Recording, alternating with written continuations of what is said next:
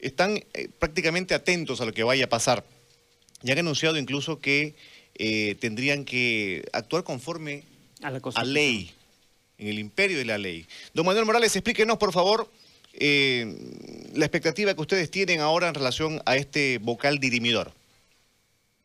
Así es. Eh, gracias, Jorge. Muy buenos días. Claro, resulta que esta acción de amparo contra una resolución que ya causa Estado, ¿no? Del Tribunal Supremo Electoral de inhabilitación de un determinado candidato, se suma a una serie de irregularidades y manipuleos, ¿no? Que se hace sobre el órgano electoral desde el Poder Judicial. Entonces, esa ha sido una primera irregularidad. Una segunda irregularidad que nos parece que es importante destacarlo es que cuando el expresidente Evo Morales eh, se va del país el 10 de noviembre del 2019, él busca la situación del refugio y va a, va a México y luego a la Argentina y él tiene un estatus en este momento de refugiado. Y toda la normativa internacional señala que el refugiado está inhabilitado de hacer actividad política. Es decir, él voluntariamente, al ser un refugiado político, está aceptando que esta figura del refugio político lo inhabilita para hablar de temas de política de su país de origen. Pero por el otro lado, hemos descubierto que la Argentina, fíjense, cómo se suma a, otra, otro factor eh, externo, eh, le permite hacer política. En ese contexto, el Tribunal constitucional, la sala constitucional, debería haber denegado la posibilidad de la habilitación, respetando lo que ha dicho el Tribunal Supremo Electoral, considerando el estatuto actual del refugiado, que le exime de hacer política, pero ahora hemos llegado a la situación que ustedes describían, y es muy probable que el día de hoy, en la tarde, el juez Jaime eh, probablemente dé el voto de habilitación de Evo Morales. Queremos señalarlo que es una posibilidad, tomando en cuenta todos estos antecedentes y que el Poder Judicial estaba en manos del MAS, es muy probable el día de hoy se dé esa noticia que eh, si fuese así, eh, inmediatamente generaría una convulsión social al proceso electoral, sería una especie de torpedear el proceso electoral, pero además de permitirle al MAS que eh, consolide su núcleo duro, ¿no? Un núcleo de votación que en este momento está siendo dispersado poco a poco, que ha ido bajando en las encuestas y que además eh, todavía hay que cuantificar los efectos de las movilizaciones que ha habido las anteriores semanas. Entonces el CONADE en esa línea lo que estamos convocando es que la ciudadanía tiene que cerrar filas en torno a la decisión del Tribunal Supremo Electoral, tenemos que cuestionar al aparato judicial y estamos preparándonos para iniciar este miércoles nuestras asambleas vía digital, esta vez, para la movilización ciudadana en defensa del proceso electoral, porque la presencia de Evo Morales va a contaminar las elecciones. Acuérdense que quedan unos 40 días de campaña. Todas las candidaturas van a debatir sobre Evo Morales, sobre si debe ser o no debe ser senador. No va a haber una exposición de las propuestas y al final este proceso electoral se va a volver a contaminar con esta situación tan álgida que estaría siendo promovida desde el órgano judicial. Esa es la posición que tiene el CONADE, Jorge.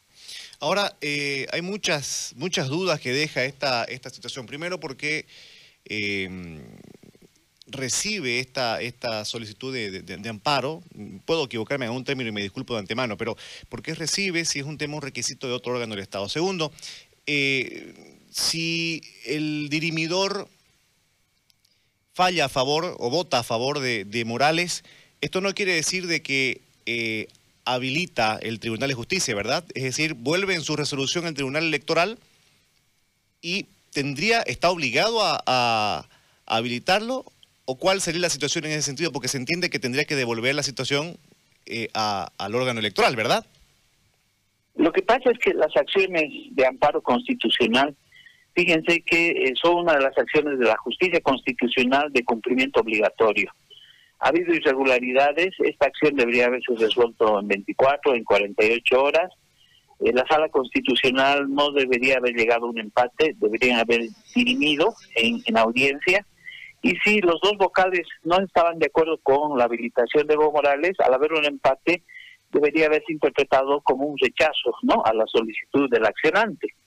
En ese sentido, eh, no es que la acción de amparo va a volver al Tribunal Supremo Electoral, se va a ir para su ratificación a Sucre, al Tribunal Constitucional Plurinacional, pero eh, tiene efectos casi inmediatos de cumplimiento, ¿no? Porque aquellas instancias, dice la norma, que eh, no de incumplimiento a una sentencia de una acción de amparo, estarían vulnerando eh, el régimen constitucional y son pasibles de ser sancionados hasta penalmente. Entonces la situación se vuelve muy complicada porque el Tribunal Supremo Electoral tendría dos caminos.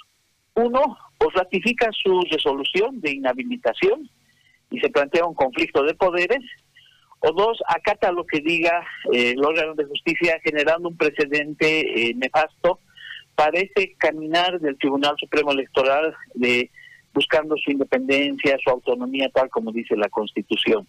Entonces, lo que se pone en vigencia es un conflicto, nuevamente, ¿no? Por eso nosotros decimos que la habilitación eh, generaría un conflicto social, generaría eh, un sabotaje al proceso electoral, eh, una nueva crisis, donde Evo Morales sería el, el centro de atención, que evidentemente es lo que él busca desde la Argentina, desde su condición de exiliado o refugiado, y evidentemente se distorsionaría el proceso electoral porque eh, la campaña o las discusiones girarían en torno a él.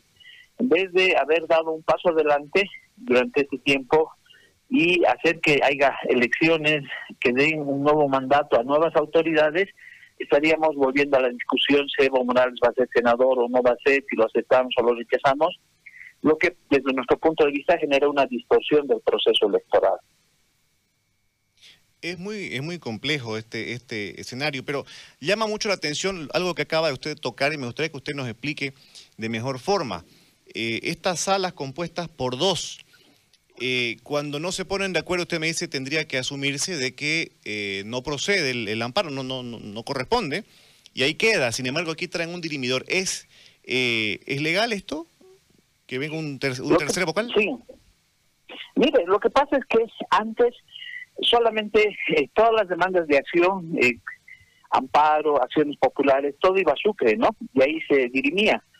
En cambio, eh, en la anterior gestión, a la cabeza de Luis Arce, el antiguo ministro de Justicia, ellos dieron la, sí, la Arce perdón. Ellos crearon estas salas constitucionales en los distritos judiciales, es decir, en La Paz hay una sala constitucional, en Cochabamba, en Santa Cruz, para que estas salas, conformadas por vocales del órgano judicial, puedan atender estas causas y se vaya descentralizando.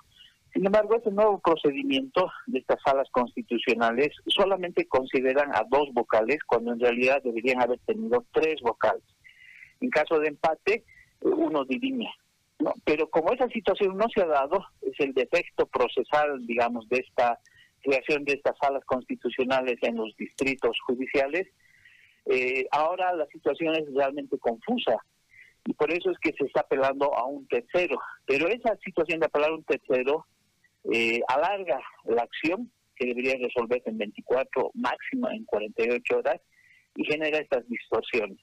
En ese sentido, la interpretación que nosotros hacemos es que no habiendo conseguido los dos jueces la acción accionante, o sea, no habiendo aceptado, debería haberse rechazado frente a la situación del empate.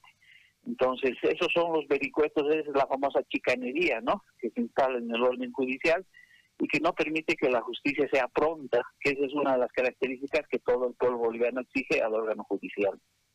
¿Qué haría el CONADE en caso que el vocal dirimidor vote en favor de Morales? Lo que nosotros vamos a hacer, ya lo hemos venido anunciando, vamos a salir en defensa del Tribunal Supremo Electoral, de la resolución que ha tomado de inhabilitar a Evo Morales, que se supone que es en última instancia es inapelable, y vamos a solicitar además que no se lo tome en cuenta Evo Morales, pero que de una vez la población salga el 18 de octubre a resolver políticamente esta crisis.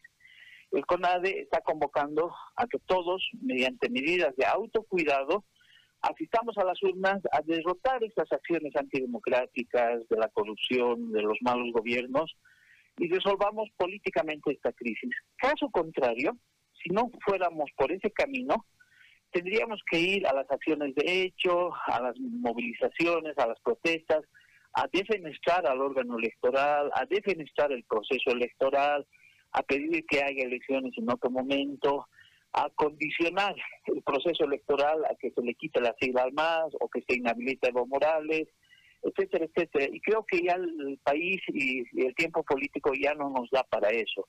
Por eso es que el CONADE ha hecho un cabildo digital y ahora está activando sus asambleas de los miércoles, va a ser también vía digital para tomar decisiones. Y crean que en las asambleas del CONADE, cuando se discute se llega a una resolución, luego eh, tenemos la obligación de dar cumplimiento a esas resoluciones, que pueden implicar eh, protestas, que pueden implicar activismo, que puede implicar eh, acciones frente a los órganos del Estado, denuncias a nivel internacional, es decir, el CONADE eh, va a tomar decisiones este miércoles para defender la democracia de esta situación irregular que le he descrito Jorge, como nosotros la vemos. Don Manuel Morales, le quiero agradecer bastante eh, su tiempo para con nosotros. Que tenga usted buen día. Muchas gracias a ustedes, encantado de estar en su programa. Hasta luego. Muy amable, hasta luego. Don Manuel Morales, miembro del CONADE, en la marcadísima expectativa en relación al vocal dirimidor. Un vocal dirimidor que también ya tiene eh, observaciones